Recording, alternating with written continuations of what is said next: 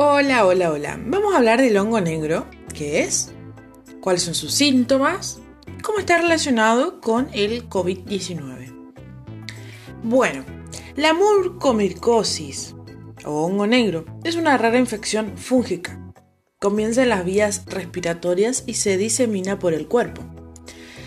Ataca a pacientes de COVID-19 recuperados esta rara enfermedad, mucormicosis o hongo negro, causada por un grupo de hongos llamado mucormicetos, este hongo comienza en las fosas nasales y se disemina a través de la membrana mucosa hasta los huesos. También puede pasar a través de los huesos hasta los ojos, la cuenca del ojo, los músculos y los nervios. En algunos casos puede ser mortal. ¿Cuáles son sus síntomas?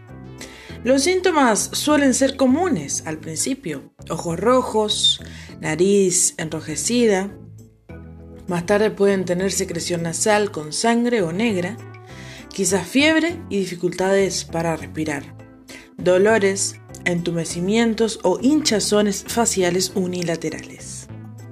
La relación con el COVID es indirecta, ya que la mucormicosis no es contagiosa entre personas o animales solo se desarrolla en pacientes con las condiciones propicias en su cuerpo, como la diabetes o la inmunodepresión causada por otras enfermedades.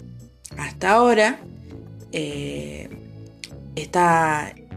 este hongo atacó en los países de México, Estados Unidos, Francia, el Reino Unido, Australia, Brasil, pero en mayor, en mayor cantidad en India.